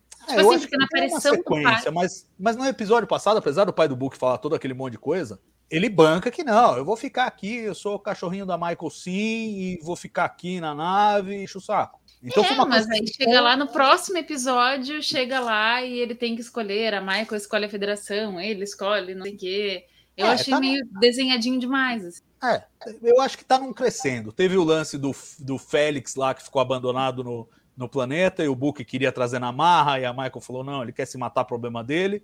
É, aí na sequência teve esse encontro aí com o pai, que a gente não sabe muito bem se tem algum nível de realidade, é só a loucura dele, é só o sentimento mesmo é, já dá uma elevada nessa nesse conflito e agora ele chega, enfim, o Castanha que gosta dos três aí, acho que tem três pontos esse, esse caminho aí do Book se afastando é, da Michael, tem três batidas. Eu não tenho menor, eu não tinha a menor dúvida que ele ia, que, que ia ter uma cisão aí, estava muito claro. É. Porque eu, eu vou falar de novo, ninguém na temporada toda comenta a situação do Book. Eu acho que isso é muito nítido que eles iam tomar essa rota. Como assim? Ter, ter... Como assim que tipo ninguém assim, comenta? É, o, o, o que, que é o book na nave? Ele tem uma cadeia de comando, entendeu? Ninguém, um político, falar, ó, oh, mas hum. esse cara aí vai dar problema com o capitão e tal, vai, vai ter problema. Pô, eles fizeram. Eles fazem uma, uma algazarra com a, com, a, com, a, com a inteligência artificial. Não vai, não vai ter uma fala do book, o cara, o cara é, com, é, é, o segundo navegador lá dos esporos e tal. Vocês podem depender desse cara. Entendeu? Ficou muito claro que ia ter uma cisão ali. Eu não sabia exatamente como seria, mas que ia ter uma cisão, não, não tinha dúvida, entendeu? E ah, talvez cara, o arco da Burna seja esse arco meio do espelho. É óbvio que eu ia falar o espelho, meio que ela tipo, o, o cara vai pegar a nave, vai se mandar, vai fazer o que quer, e ela vai ter que lidar. Porque na temporada passada ela fez uma. Ela fez lambança com o Saru na temporada passada, né? Então. É. Então, meio que uma, uma, uma reviravolta aí. Então, imagino que tem um arco dela aí também nesse sentido. Não, e eu também acho... seja inevitável. E eu acho que telegrafado do episódio 1 e de novo. É... Bom, enfim, então no mid-season, né? Tipo assim, o de... a Roberta episódio, falou... Eu tenho direito a pensar um pouco, né? Do que vai acontecer. Mas assim, Sim. no primeiro episódio, Kobayashi Maru, é... a, a presidente falou: ó, você vai ter que aprender com situações que não tem, tem saída, não tem, não tem como vencer. E eu fico imaginando se isso não está telegrafando mais para frente, agora que o Book é, se afastou. Eu, eu não sei se o Book vai sobreviver essa temporada. Eu acho que ele sai da série eu acho bem possível. Não sei e, se vai. Acho que ele pode ser o sacrifício que está telegrafado do episódio 1 que ela vai ter que fazer. Ó, você vai ter que aceitar perdas que você não gostaria de aceitar. Não, mas eu, eu, eu dou 90% que ele vai sair da série. Porra, parece parece é que. E ó, vou te parece falar, que é inevitável. Vocês viram, vocês viram uma coisa que eu não vi. Eu não estava esperando essa cisão. Então, eu imaginava uma tensão, ok, conflito, mas eu não imaginava do tipo, ah, ele virou rogue, tava... pegou o bagulho e foi embora. Não esperava isso. Para mim, para mim não foi, eu não senti assim tão. Não, isso aí até no caso vou discordar da Roberta. Eu acho que, em arco, se a coisa se torna inevitável, eu acho que é até uma coisa boa.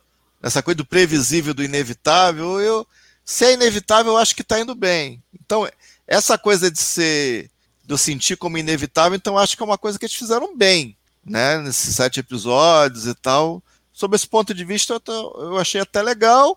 E vai ter um arco aí, em princípio, pode ser da perda, pode ser de se colocar na situação, talvez, do Saru na temporada passada em alguns momentos, né? dela se colocar. E... Mas aí que tá, Cassan, assim, ser inevitável é pela atitude dele de é, insubordinação. Ele é um insubordinado, ele é uma pessoa que ele não consegue aceitar, que, que a capitã diz assim, não, olha só, esse cara tem o direito, não sou eu. Não, eu não tô nem, eu não tenho, eu não tô nem julgando o mérito do que ele fez. Eu tô falando que é inevitável no sentido de que levaria a isso, levaria uma cisão. Eventualmente ele não, ia pegar eu, e ia, eu ia se mandar.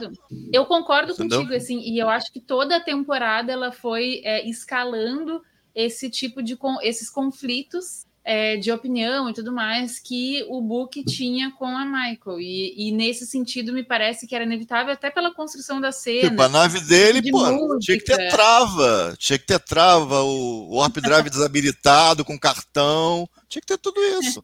O cara não podia pegar, então, assim, e, entrar e sair da, da garagem. Ah, toma o teu controle da garagem aí, tá? Vai lá, abre a garagem, vai embora, pega o carro, sai tá tudo certo. Não, claro que não tá, pô. Não tá, tá fora da cadeia de comando. Eles falaram Isso, no próprio é. episódio, inclusive. Eles que briguem entre si, eles falam no próprio episódio. Tá entendendo? Agora, para terminar o que teve nesse episódio aí, tivemos uma rápida. É aquela coisa que acho que o Castanha nem chamaria de trama, mas é um beat do personagem, é um momento do personagem. Gray decide ir embora. Gray decide ir embora. Gray passou fantasminha aí. Zero surpresa. série. Aí teve um episódio bom, e aí resolveu ir embora. Eu quero saber de vocês eh, se tudo bem, vocês acharam que tudo bem, e se tudo começa a caminhar para uma grande reunião no final também. Porque Discovery tem essa mania, né?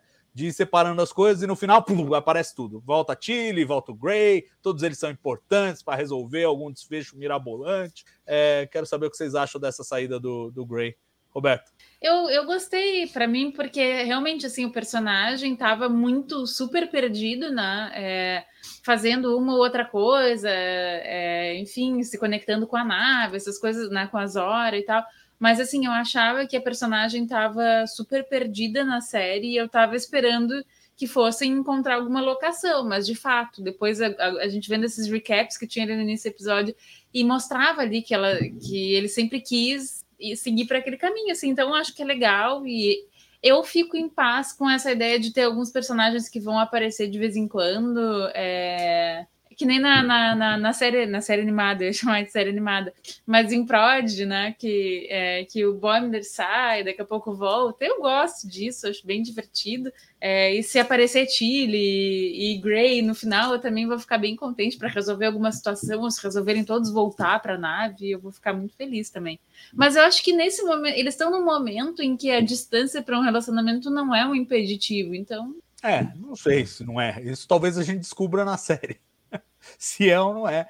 Aí a gente vai, acho que eles vão explorar esse, esse tema, afinal de contas, ele sai, ele sai com os dois se propondo, ah, não, vamos tentar um relacionamento à distância aqui, ver o que que dá.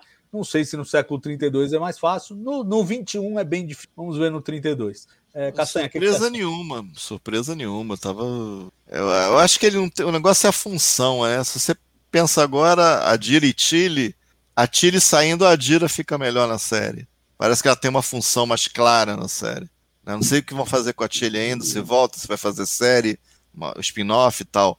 Mas parece que foi um ajuste. E o Gray nunca ficou claro se ele tem uma especialidade, eu, pelo menos eu não entendi assim. É, foi dito que ele queria ser um guardião. Então. É, e é o que ele vai ser. Tipo, não me surpreendeu em nada ele, ele, ele, ele Patriot. Não surpreendeu em nada exatamente. E, vocês acham e, que. E, e o Book que... vai rodar. Eu acho que o Book roda também. Se quis voltar pro Book, mas, mas não já, né? No final, tá talvez. No final. É, vai acabar o arco dele, né? ou morre, ou preso, alguma coisa assim, mas vai ter um arco. Ele, ele vai sair do formato da atração. É uma previsão forte essa. Eu acho, acho bem possível. Aliás, o Edu também estava cantando essa bola aí aqui no, nos comentários, falando: não, eu tinha falado isso que o Book pode ser o sacrifício da Michael lá do, do primeiro episódio. É, vamos ver. Discovery faz essas, essas telegrafadas mesmo e tá tudo mais ou menos desenhado nessa direção. Quanto ao Gray, eu, eu acho que é uma Tipo, boa... a Tilly, eu, eu, vejo a Tilly aparecendo de alguma maneira, mas o Gray, eu tenho dificuldade de ver ele aparecendo. É, eu não sei, eu acho que eu nem sei o que ele assim, faz direito. Pode uma ceninha, tipo... ele conversando, é, né, com, com, a Dira. pode, ele, assim, pode mas ajudar na trama ali, né? eu acho difícil. É, pois é, mas às vezes coisas difíceis, como tipo a irmã do Saru aprendeu a pilotar um caça. Ah, e vai lá é. pra batalha, às vezes coisas difíceis acontecem em Discovery. é, tá bom, então a gente lembrou. nunca Tinha sabe. esquecido. Não dá, não dá para cravar que não vai acontecer. Mas, mas eu também. E eu, e, eu, e eu gosto do que a Roberta falou, eu acho que isso mostra um pouco de maturidade da série é, que eles estão tendo. Assim, nem todo mundo precisa aparecer todo episódio. Às vezes, pô, tira. E, e uma galera fica meio obcecada com o pessoal da ponte, né? Às vezes fica puto, não apareceram quatro, a Detmer não apareceu. Cara, eles são secundários da série, não adianta chorar. Eles estão lá na ponte, você só não viu, né? Porque não precisou. É, ele- eles não são personagens, eles são. Eles ocupam aquelas posições na ponte, e o jargão deles é de ponte. Mas, É, gente, o pessoal, o pessoal teve tem episódio- dificuldade de entender isso, eu acho. Não teve episódio não da Deep quer. Space Nine que o Cisco não, não apareceu, ou só apareceu em fala, alguma coisa que ele. É normal. é- não é que seja normal, mas é bom pra série, eu acho. Não, não, mas eu tô querendo enfatizar que, é, que Discovery trata aqueles personagens de ponte não como regulares, não como recorrentes. Eles estão ali para ocupar aquelas posições e, e usar o jargão técnico e tático que se espera do tripulante de, de Star Trek. Eles não são bem personagens.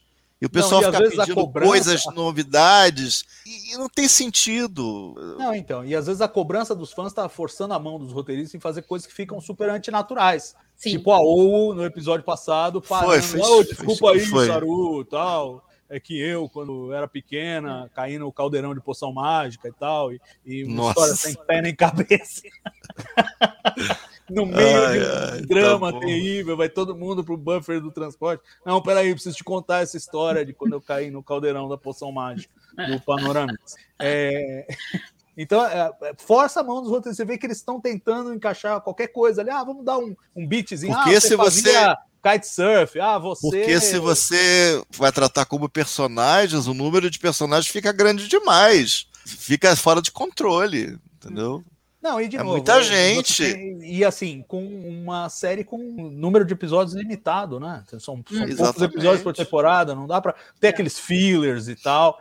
E de novo, tem aquela coisa do tipo que eu acho que agora eles estão começando a desapegar. Os assim, episódios não bem, são longos. Tem um episódio que não tem a Dira, tudo bem. Se tiver um episódio que não tem o Stamets, tudo bem. Ninguém morre, fica tudo ótimo. E acaba dando mais espaço para as outras histórias é, respirarem. A Roberta acho que citou Deep Space Nine. Deep Space Nine é aquele elenco inchadíssimo de, de recorrentes. E justamente, às vezes eles podiam fazer uma história com dois recorrentes. Para mim é, é memorável. It's Only a Paper Moon lá com o Nog e o, e o Vic Fontaine. Tipo, são Sim, sim. dois, eh, dois recorrentes de segundo, terceiro nível que carregam um episódio. Aí tudo bem, você dá uma cena que tem que aparecer o Cisco, uma cena que tem que aparecer o Quark e tal, não sei o quê. Mas o episódio é efetivamente deles. Eu acho que Discovery está começando a, a flexionar esses músculos e saber fazer o episódio desse, o episódio daquele. E acho que grande parte disso tem a ver com o fato de que Michael virou capitão. Que agora, com a Michael como capitão, ninguém sente a obrigação de não, a história tem que revolver ao redor dela sempre. E aí dá mais espaço. Ah, esse episódio vai ser do Stamets. Esse vai ser da Zora. Nós vamos transformar a Zora num personagem, ela vai ser protagonista nesse episódio. Então acho que deu mais flexibilidade para eles é, nisso aí. E nesse sentido, só para arrematar e fechar o círculo aí, acho que a saída do Gray, do Gray é bem-vinda. Acho que dá mais arejamento para a gente poder explorar os personagens que estão ali e que, e que tem mais musculatura mesmo para a gente. Tem que pra- dar mais espaço pro desenvolvidos. Culber. O Culber é legal. É, e o Cober, é, o Cober deu uma chacoalhada aí, mas será que você que é o rei dos, dos setups e payoffs, Castanha, você acha que tem, tem mais ou vai ser aquilo? Ah, o Cober é, trata todo mundo, é bonzinho, o Cober fica cansado e dá um passo atrás e acabou, foi isso? Eu espero que tenha mais alguma coisinha. É, que ficou meio no vácuo, eu acho, né? Ficou, acho que né? Faltou uma terceira Ficou. parte. Faltou. Então vamos ver se. se Esse negócio de três é chato, o teu cérebro fica, fica, fica sentindo falta, é estranho. Estranho mesmo. Pois é, eles têm seis episódios para isso. É, vamos fazer os momentos e aí em seguida a gente dá um último, um último fechamento, que nós já estamos com o tempo estourado aqui, mas o papo tá bom. Vamos começar pelo hum, hum, cérebro de Spock.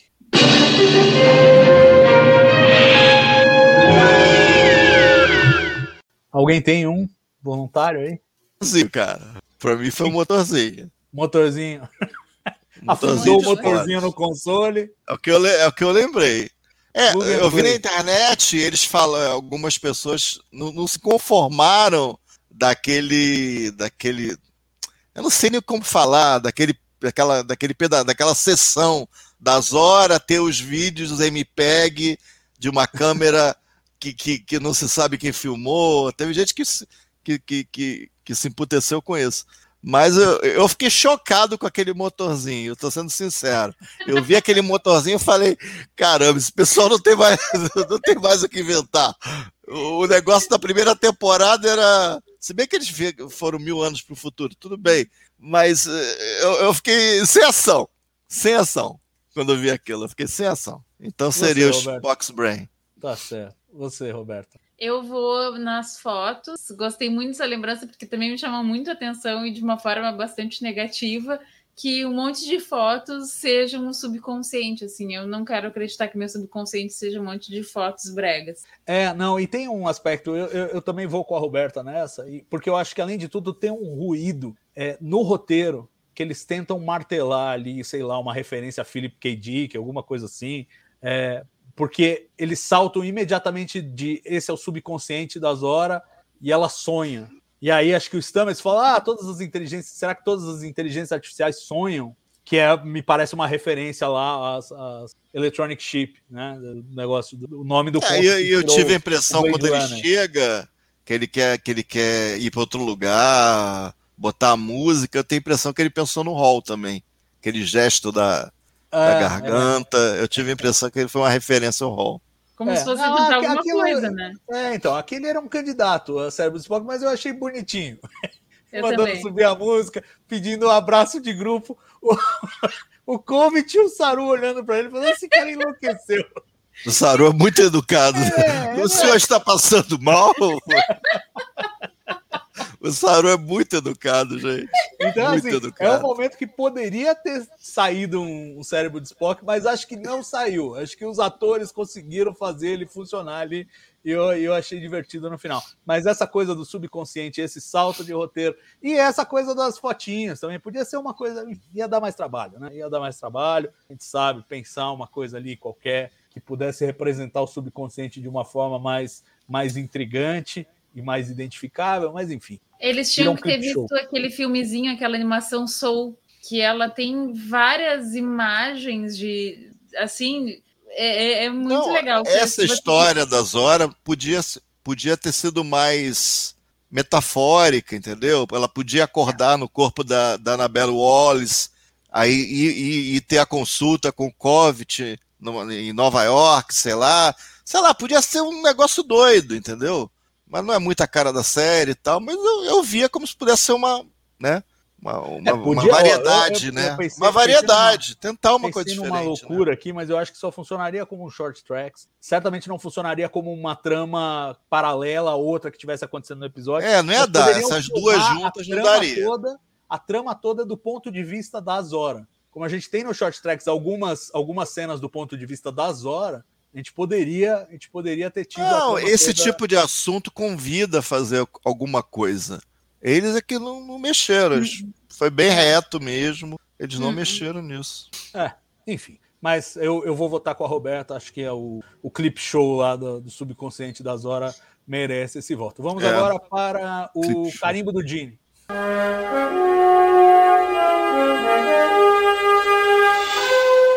Eu tenho. Vai lá, Roberto. Ah, não, mentira, não é o carimbo do Gini, do Gini. Esse é o, é o chip de emoção. Chip de emoção. Tá, pode então, passar. Vai lá. Então, eu, eu voto no carimbo do Gini. Para mim, o carimbo do Gini é aquela coisa de, não, descobrem que a Zora é uma nova forma de vida. Chegam a essa conclusão. Hum. Eu acho que é, é, basicamente a missão básica de Star Trek, é essa coisa, explorar novos mundos, pesquisar novas vidas, e ali eles encontram uma nova forma de vida. Acho que é a punchline ali do, do digamos, do, do sabor Roddenberryano do negócio. Então vou com, vou com essa. Essa, é, essa é inevitável, né? No momento que ela não é uma ela não é uma inteligência artificial, digamos, catalogada até aquele momento, ela, ela é uma nova coisa. Aquele momento ali seria o, seria o Roddenberry da parada. E eu fico entre essa e o discurso da Michael, na verdade. Mas acho que só para mudar, só para ser diferente, eu vou para o discurso da Michael falando sobre a missão da federação, que eu achei bem bonito também. Boa. Embora meio clichê, mas eu achei bem. É, um caminhão de clichês, mas tudo bem, são os clichês da série, ué, vai fazer o quê? É isso que é. Exato. E também, quando a pessoa está começando a assistir, ela tem que entender o que está acontecendo. Não dá para esperar que a pessoa assista 750 episódios antes para entender o que que é a federação. Então, em algum momento tem que ser explicado. Acho que foi muito bem explicado. É, não, isso me lembra, eu tô revendo alguns episódios de Space Nine, o Nog tá para entrar para a Frota Estelar e o, e o Quark resmungando, é, esse moleque aí vai esquecer completamente do lucro, daqui a pouco só fala de primeira diretriz. Sacanagem, gente. Mas vamos lá então, Sacanagem. com o momento chip de emoção.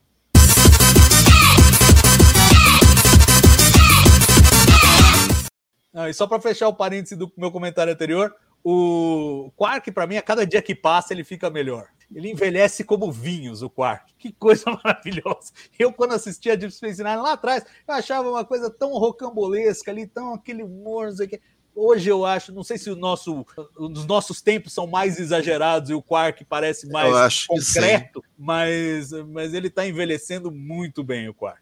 Ah, é Roberto estava É. falando aí que você tem esse. Eu tenho. É o Saru com a presidente Tarina. Ah, amo, tô apaixonada, chipando demais aquele casal. E o Saru chegando todo sem jeito, todo envergonhadinho, com a plantinha. Ah, é muito fofo. Você tá amando. Não, eles são muito fofos. É aquela courtship dos anos, sei lá, 30, 20, aquela coisa super formal. É, essa é mesmo. Ah, é muito bacana. Você, Castanha. Ele trouxe um vasinho, né? É. Não, Ele eu do vasinho, né? Tipo, ele, ele se perde. Quando ele tá com ela, ele, ele vai ele para tá outro aquele planeta. vasinho. É. É, mas ele não, ele não sai da série, não. Ele fica. Ele... Não, claro. Mas vai ter alguma coisa aí. Sei, eu, eu acho que o final, eu acho que o, o Book indo embora, eu acho que é, que é a emoção do episódio é o Book indo embora. Eu imagino. Você tá indo embora também, ó. Olha, olha pra tela. Peraí. Aí, Eu acho, eu acho que eu acho que a, que a que a emoção ali foi é, pode se discutir nitpicks de transportes e para lá e para cá e tal, né? Mas aí mas ele ir embora, né, principalmente porque em público eles deixaram as coisas bem claras em público, falando o ponto de vista de cada um, a- tomaram a posição de cada um que, que, que não é uma que era posição individual feita pública, né? É, é a mesma. Então tornou-se ia ter a cisão, eu é, é, esse é o final. Não sei o que vai sair daí exatamente, mas imagino que o final, o final bom para bom para cliffhanger de até fevereiro. É, eu, eu vou na sua direção, não exatamente na sua cena. Pra mim, o, o momento chip de emoção, aquele mais. É quando a Michael vê a gata. Que aí ali Tá, e tudo você, olha- você vê na cara da Sonic ou Martin Green o fudeu escrito na testa, assim, puta, já entendi tudo. Ai, caralho. E aí ela corre pra ir atrás do Book e, o- e a nave vai embora. Então, tipo, ali, aquele momento que ela vê a gata e você vê a transformação no rosto dela, tipo, puta, aí ela vê a mensagenzinha e fala, puta, ali, ali tá tudo explicado já. Ali, ali é que a coisa quebra mesmo. E pra mim é aquele, é aquele Tomar momento. conta da gata. Pois é, e, e aproveitando, já que estamos aqui, é, encerrando aí, digamos, meia temporada de Discovery, agora um hiato, volta em fevereiro, queria colher de vocês é, expectativas. Já falamos algumas, Book vai morrer, segundo Castanha, com 90% de probabilidade, Vai. Tark está morrer mentindo, preso. parece ser uma unanimidade aqui também, mais alguma coisa, gente? Não sei, gente. A, é- é- não sei, vou, vou especular. Especulação louca. A, a raça, a raça, a tal raça é a raça que criou as esferas. Tem uma esfera por galáxia. Não sei. Esferas? Que esferas? A, a, As a esfera. A esfera As que, que, que, que, se- que se juntou. Ah. Na esfera. Hã? Ah, esfera da, que da se primeira juntou. temporada. da- Ah, nossa, da- não, da segunda temporada. A esfera que se. Da A, a. Zora. O que, o que virou a Isso. Zora. que virou as horas. É, o Book morre ou vai preso. É porque Discovery gosta de matar. Tem série que gosta de prender. Discovery gosta de matar, então eu acho que ele vai, vai morrer. O Tark é o cara da temporada, deve morrer ou Gosta de sumir. matar. Só se gosta de matar e trazer o igual do espelho. É, também tem isso. mata, mas Só não George ninguém. não veio. É, tem né? série que bota em coma, ninguém. prende, Discovery e mata logo. É, é, é, Discovery tentando matar personagem é igual a gente correndo atrás de barata em casa. Você tenta dar uma chinelada, ela se esconde, daqui a pouco ela aparece de novo. Você não pegou. Ela sempre É, volta. Entendeu? Ou seja, é, teve foco em dois personagens. Na minha cabeça, eu fico imaginando que a conclusão vai ter alguma coisa a ver com eles. Ou vai ter alguma coisa a ver com a Zora, ou vai ter alguma coisa a ver com o Tarka. Alguma coisa intrínseca, né? O, o background comum, né? Algum background comum. Mas eu queria que fosse uma raça nova, honestamente, mas, mas eu acho Mas meio vai ser, impossível. né? Jura que isso é possível? Eu acho muito difícil. Sei lá. Ah, eu, eu, Eu, dei a loucura aí do universo errado. Puta, né? Exato. né? Espero que não. Essa, espero que. Eu acho que nem dá, porque assim, você tá no universo errado há um ano e meio, ele já é o certo. É. É.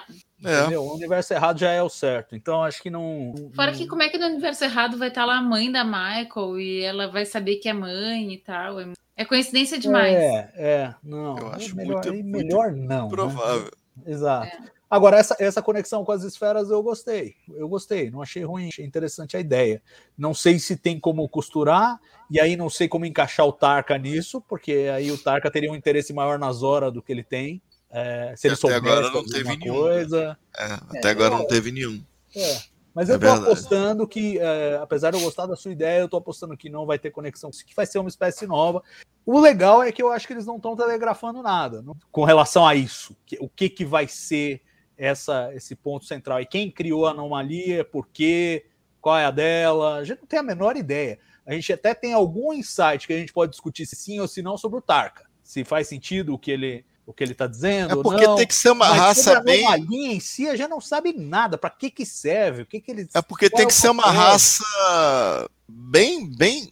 Para eles não perceberem que a anomalia tá fazendo a desgraça que tá fazendo, tem que ser uma raça que já acendeu, que já não entende muito bem o, o que, que a gente faz aqui. O meu, a- o meu palpite sobre a anomalia Porque vai a- porque a anomalia- Burnham- Faz uma A destruição absurda, né? Deixa, deixa, eu ver, deixa eu ver a Roberto. Vai, Roberto. A minha hipótese é de que a anomalia vai no sentido do que a Burnham falou, tipo, entidade cristalina, sabe? Eu acho que ela deu a letra ali de como é importante compreender e tal, porque todo esse episódio foi sobre compreensão, sobre confiança, sobre dar o primeiro passo, confiar no outro, é, e de como essa raça podia ser que nem um besouro que vai lá e come as folhas e fim, e não faz isso por maldade. E aí eu acho que pode ser nesse sentido, assim, descobrirem que é, é só uma raça que, sei lá, que é uma fonte diferente de energia, e aí eles vão encontrar outra forma. É, eu, eu acho que de certa forma faz todo sentido e eu apostaria mais É, nisso. não, só, só, um, só um rapidinho. É Vai. porque ela- os exemplos que ela dá são de coisas não sencientes, né? É, são Você detalhes, reparou sabe? nisso? É, exatamente. Vai, É vai lá. Não, e eu acho que de Isso, certa isso, forma. isso me chamou a atenção. É, e eu acho que volta para aquela história de que a, a trama da anomalia é um- uma alegoria da pandemia. Então faria sentido, seguindo a alegoria, que no final não fosse algo senciente, Uhum. algum ataque ou algum objetivo, que os caras, quem quer que esteja fazendo isso, tá, enfim, tá, tá com intenções tão grandes quanto o vírus tem, que é nenhum. É. E até porque lá no início, tipo assim, uma, num dos primeiros episódios, agora não me lembro qual episódio especificamente, mas quando eles começaram a descobrir mais coisas sobre a anomalia, eles viram que a anomalia desaparece num lugar e, a e reaparece em outro. E aí, a partir daquele momento, só pelo fato dela desaparecer em um lugar e aparecer em outro, os Stamets falaram assim: ah, isso não pode ser uma, uma coisa natural, isso não pode ser um fenômeno natural. Só que a gente já viu worm, é, buracos de minhoca que desapareciam, que fechavam de um lado e, e apareciam em outro, e ninguém sabia o porquê, ninguém sabia. E eles não eram, eram instáveis, eram buracos de minhoca instáveis. Então, assim, por que, que ele partiu desse fato de que, né, de que, de que reaparecia em lugares é, aleatórios, e a partir disso a gente sabe que tem que ser senciente. Eu não entendi, sabe? Esse pulo que ele deu, esse pulo de raciocínio. Pois é, daí a importância do cientista revisar a literatura. Se ele tivesse lido os papers sobre o buraco de minhoca de Barzan, ele já saberia que não necessariamente. Mas, enfim, não leu, era muito velho, não foi até a Nature lá do século 24 para pesquisar, Nossa e aí ficou sem a referência. Mas nós, como so- somos uns nerds absurdos, a gente tem a referência que o Stamets não lembrou. É, pois é, eu achei aquela conclusão meio. E de novo, é um pouco a cara de Discovery essa reviravolta. Ah, é artificial, depois não é mais, depois é de novo. Então, é, vamos, vamos ver para onde, onde que vai. É, mas eu, eu acho assim, de novo, entra no problema, no problema sucal. Você cria a expectativa, ó, tem uma raça super poderosa e tal, e não sei o quê. E no final é um moleque gritando, vai ter gente gritando também. Com razão. Mas olha aqui, ó, o Tiago de Lima Castro, ele escreve assim, ó, será que vai acabar numa espécie de primeiro contato com a galáxia chegando a um nível de ser interligado com uma espécie de federação de galáxias? E eu me lembrei de é, The Expanse, que também tem uma trama absurdamente interessante, né? Ah. aquela história de ser mega conectado. Mas aí, é, mas aí ter- eles teriam que pensar nisso como um primeiro contato para usar na, na quinta temporada, né? É. É. Eu pensei nisso também. É, seria legal. Teria que não seria resolvida na temporada, teria, na verdade não seria uma conclusão, seria um novo É. começo. Isso, é, é, tu abre, como foi The Expanse, que daí seria uma Essa mega tua ideia é muito boa, Roberta. A sua ideia é muito boa. Eu gosto da sua aí seria ideia, uma mega mas imitação, né? Na verdade, mas- não foi minha, foi The Expanse, porque terminou a temporada com aquele vasto universo para ser explorado, e aí agora começa, começa nisso, né? Mas seria imitação, Não, mas, mas tudo de algo bem. muito bom. não, tem Deep Space Nine, pô. Imitação, imitação é o Wormhole, de tem, tem uma coisa pra, pra explorar. Não, tem O Deep Space Nine. Não, eu falei que imitação é a melhor forma de elogio, então tudo bem, não tem problema não. É, não, eu acho assim, contanto que seja uma ideia nova para Star Trek, eu acho que eu acho que tá valendo, né? É, também é, chega uma hora que também o, a ficção científica já explorou tantos cantos que é quase impossível você fazer uma história que não É. vai remeter a nada nem do seu próprio cânone, nem de, de coisas que aconteceram em outros, em outros universos e outras franquias. Então, tudo bem, não teria problema. Eu gosto dessa, dessa solução também. Acho que é melhor que o sucalzinho. Vamos aguardar, vamos ver o que nos aguarda. E, e claro, é, você que está aí em casa vai se despedindo de Discovery. Voltamos com Discovery em fevereiro, mas não vai se livrar de nós, porque temos Nossa. já na- nesta semana temos novo episódio de Star Trek Prodigy. E claro que segunda-feira que vem vamos estar aqui para comentar todos os detalhes. Olha, aparece a ponte da Enterprise D. Vou falar isso, tá bom? Roberta, muito obrigado. Castanha, um abração para você. Você que nos assistiu, um abraço e até segunda que vem. Tchau. Tchau, gente.